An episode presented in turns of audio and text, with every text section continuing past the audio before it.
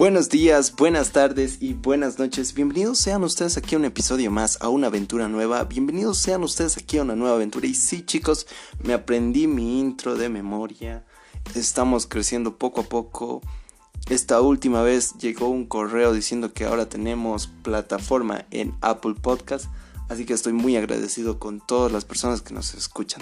Muchas gracias y vamos con el tema de hoy un tema muy interesante, un tema donde quiero entrar en lo que es la experiencia con el marco teórico y un chiste de la señora que me hizo entender todo esto.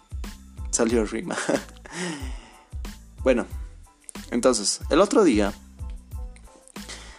estaba en el micro y pues había una señora que estaba con su esposo y yo estaba ahí paradito, pues ni modo, no conseguí asiento, pero bueno. Y la señora estaba muy ilusionada en contarle un chiste a su esposo. El esposo obviamente no tenía como que cabeza o no tenía como esa iniciativa de decir, dale amor, yo te escucho. Así que yo escuchándole a la esposa, decía, amor, necesito contarte un chiste, así, está muy bueno y yo. Ahí como chismosa, ahí escuchando todo. Y el esposo era como que no. O sea, si bien la persona estaba ilusionada en contárselo, pues la otra persona no. En cambio yo, yo sí quería escuchar el chiste, pues, porque las personas que no me conocen, pues cuento chistes tan malos que pues de pena creo que se ríen, güey. Y, y esto pues es porque, no sé, Creo que no hay futuro para la comedia y por eso hago podcast. Ya la cuestión es que la persona le dice, ya, es todo empoderada, ya saben que esta temporada, team bichotas, team empoderadas, empoderadas, igual le cuenta. Y le dice, ¿qué pasa si le tiras un pato? O sea, ¿qué pasa si tiras un pato al agua? Y el otro, ay, no estoy para tus huevadas. Así yo, y ya, pelea en la casa, huasca. Y la señora como que dejando al lado eso, le dice nada. y yo era de... ¡Qué buen chiste! y, y dije, se lo voy a contar, se lo voy a contar. Se lo voy a contar a mi amiga, a mi amigo, a mi mamá, a mi papá. Pues después resulta que no, no, no era gracioso. Pero pues en mi cabeza ese momento yo era feliz con ese chiste. Y pues... ¿A qué va la moraleja o el, la anécdota de esto? Pues que de alguna forma en ese momento yo estaba muy concentrado en mi trabajo o en alguna otra cosa, pues muy X el entender que pues en ese momento quizás no estaba del todo feliz, o sea, estaba normal, tranquilo, priorizando algunas cosas. Pero esta señora, en un momento así, de la nada, me alegró el día. Me alegró el día, lo cual no lo hizo con quizás su esposo. Entonces, no sé, por la monotonía, por la costumbre, no sé, tantas cosas que ya hemos abarcado en los podcasts, ya pueden ver o escucharlo en los anteriores podcasts sobre el amor. Más esta temporada tiene que ver más con el amor propio, con la persona. Y pues es así que la moraleja va de ahí del cambio que genera. Me van a disculpar. Ay, estoy ocupado, amiga, por favor.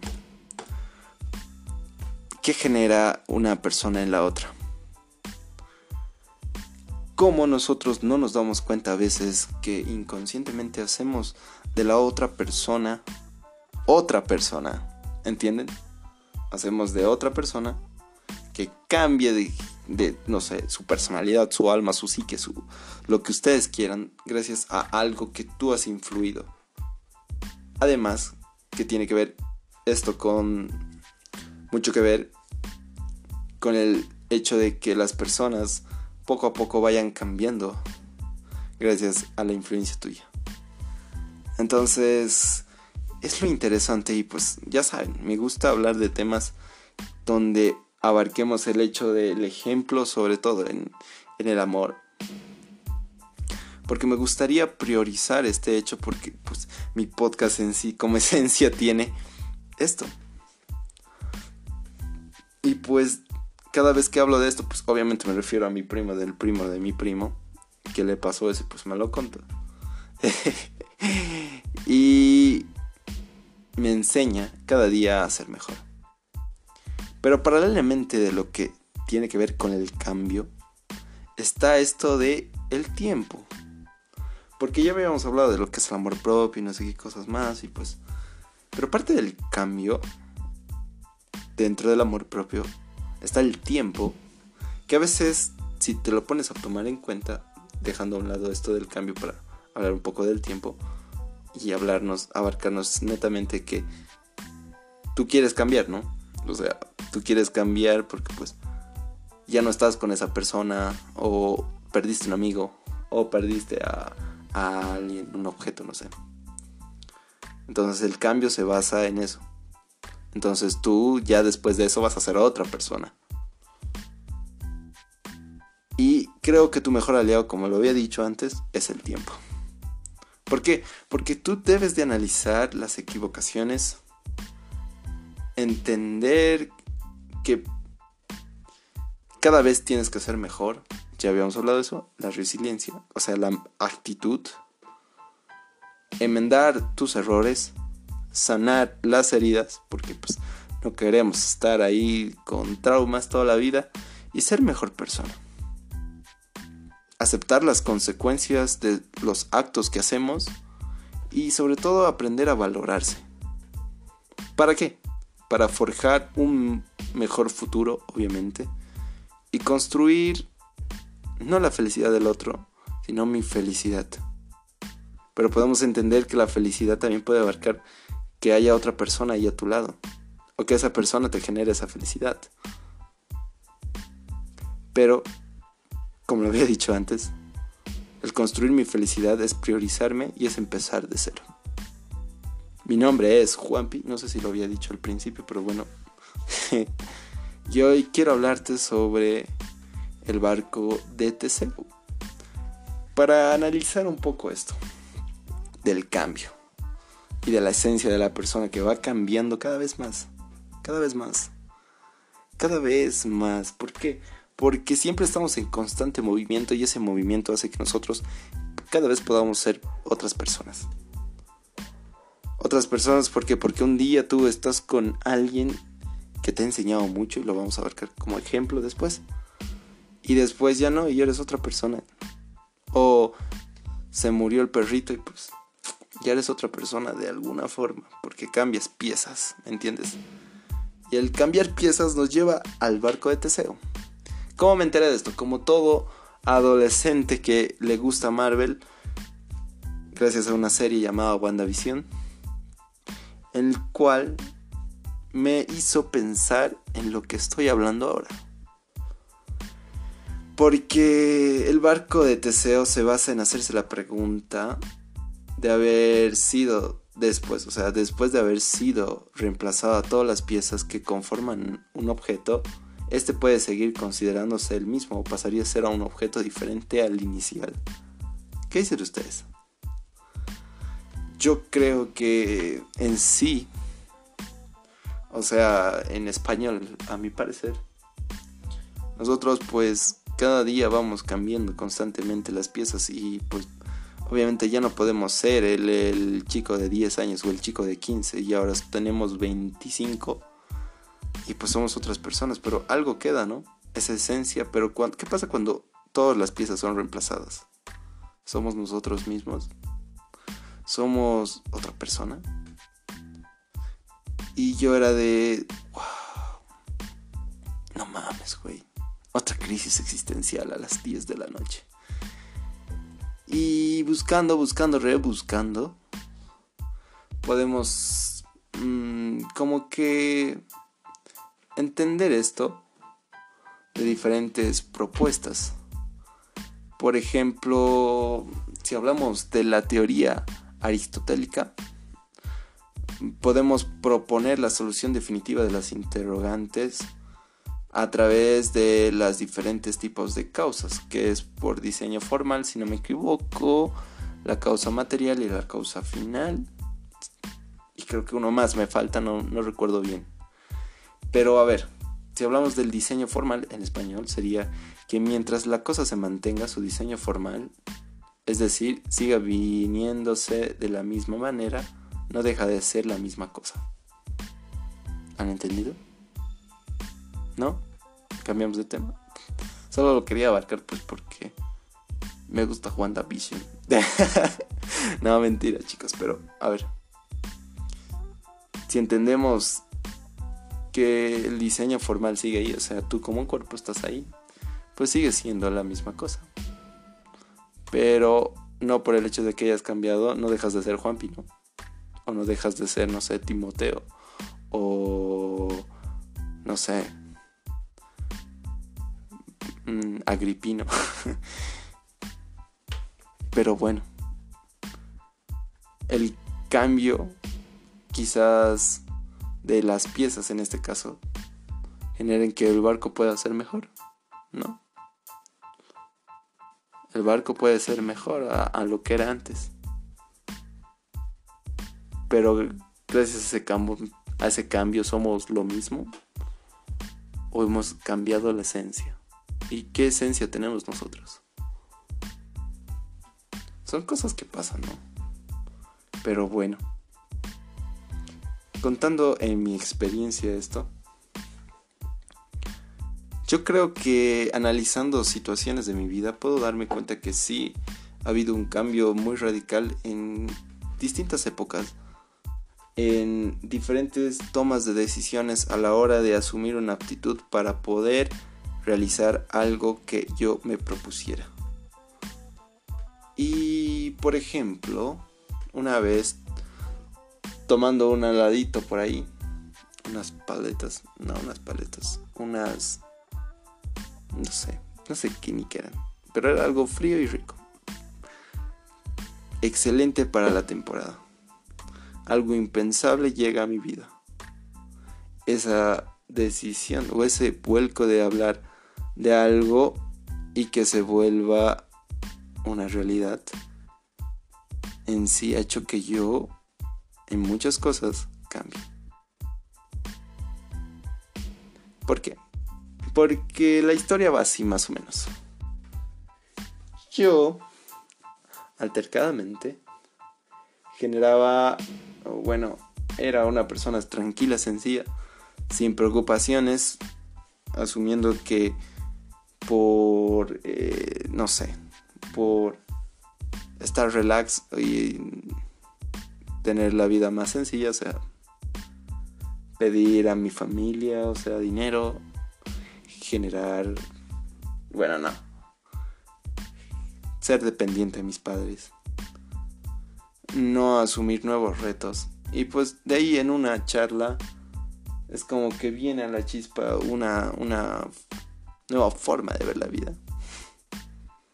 Y gracias a eso es como que el empujoncito a decir que hagamos esto. En el principio era hagamos, ahora solo es lo hice. Pero el hecho de que yo lo haya hecho gracias a esa conversación ha hecho que el cambio sea tanto que ahora pues puedo gozar de algunos beneficios más que no sea depender de mis papás. Y está muy cool eso, hasta cierto punto. Pero también te enseña a valorar, a forjar, creo, tu carácter, a soñar y sobre todo a ver la vida de diferente forma, de nuevo. Y es que hay tantas cosas que te propones, tantas cosas que hacen que el cambio exista, que al final la causalidad siempre va a estar ahí, pero el efecto o lo que genera esa causalidad, en este caso sería el efecto de causa. O bueno, para no complicarles, haces algo y un resultado es la actitud, o sea, el hacerlo. Y el hacerlo te va a generar un cambio. Y el hacer o el hacer cosas, en este caso, no sé, el generar una nueva una nueva virtud en mí también es una decisión que toma su tiempo y que también merece tener a su actitud, o sea, su yo lo voy a hacer. Ahora en el amor. En el amor pasa algo similar. Tú tomas la decisión de hacerlo y ya. Y para bien o para mal, tú cambias algo de ti para la relación, no para la otra persona, que es muy diferente. Así que si ya no has visto un episodio, un podcast, pues te invito a escucharlo. El amor es una decisión. Y está muy cool eso. Por lo siguiente a eso, el cambio sigue. Eres otra persona. Para bien o para mal, llegan cosas nuevas. Llegan cosas que te enseñan mucho. La verdad, mucho. Te ponen felices recordarlas. Y hay cosas que no. Obviamente ya te he hablado de lo bonito. Y pues ahora te voy a hablar de lo triste quizás. Porque... ¿Qué pasa cuando estás ahí estancado? O sea, lo contrario, cuando no ves lo bonito y pues solo ves lo feo o solo te estancas ahí y estás quedándote ahí. Ya lo había repetido miles de veces en mis podcasts, creo, con diferentes palabras, pero esta vez lo quiero hacer muy diferente. Para eso yo le dije a una amiga que me ayude con recitar algo que había encontrado, algo nuevo de un autor y pues quisiera compartirles para terminar este podcast. Ya saben cómo va el cambio. Ya saben que el tiempo es tu mejor aliado. Y que lo que te propusieras tú, lo puedes hacer. Quizás ya te lo habrán dicho miles de veces, pero pues esta es mi forma de decírtelo, güey. No pidas más, es gratis. si quieres algo más profundo, pues cuando seas psicólogo me llamas y pues hasta te hacemos análisis de tu vida de la infancia. no, mentira, chicos, pero bueno. El mensaje de esto, este, este mensaje final es, no te vas a morir. Y yo me despido con este pequeño audio de mi amiga para introducirles este pequeño mensaje. Eso es todo por mi parte y solo queda escuchar a mi gran amiga Angie recitar estas grandes palabras. Cortázar dijo, hay ausencias que representarán un verdadero triunfo. Tenemos que creerle. No te mueres, no te mueres. No te vas a morir y todo estará bien. Recordé el síndrome de abstinencia que era súper habitual ver en la sala de urgencias y era de mis cosas menos favoritas. Personas adictas al alcohol o cualquier droga que le habían suspendido por un tiempo por el motivo que fuera. Su cuerpo les pedía más, su cuerpo se estaba depurando y se sentían morir, pero ¿saben qué? No se mueren. La dependencia a cualquier objeto, sustancia o ende que te haga feliz por elevadas ciertas sustancias en tu cuerpo que te dan placer ocasiona la larga de eso dependencia por costumbre, no por amor, sino por placer. Y al final, si decides cortar de raíz, es un proceso lento en el que te liberas, te desintoxicas y eventualmente descubres que sí, te hace daño. No estaba bien seguir con eso. Eventualmente sanas, eventualmente te depuras y de lejos todo contexto poético, no te mueres. Güey, ya te lo dijo la biología, ya te lo dijo el Juanpi, ya te lo dijo la Angie. No te vas a morir, tranquilo, tranquila. Calma. Quizás la estás pasando mal, obviamente. Pero todo pasa, no te vas a morir. Eso es todo por hoy y será hasta la próxima por dos. Muchas gracias por escucharnos y será hasta la siguiente vez. Adiós. Como postdata digo, me aprendí mi intro de memoria y pues me equivoqué en la última frase, Es que soy tonto, es que soy tonto. Ay, cortala, güey, cortala.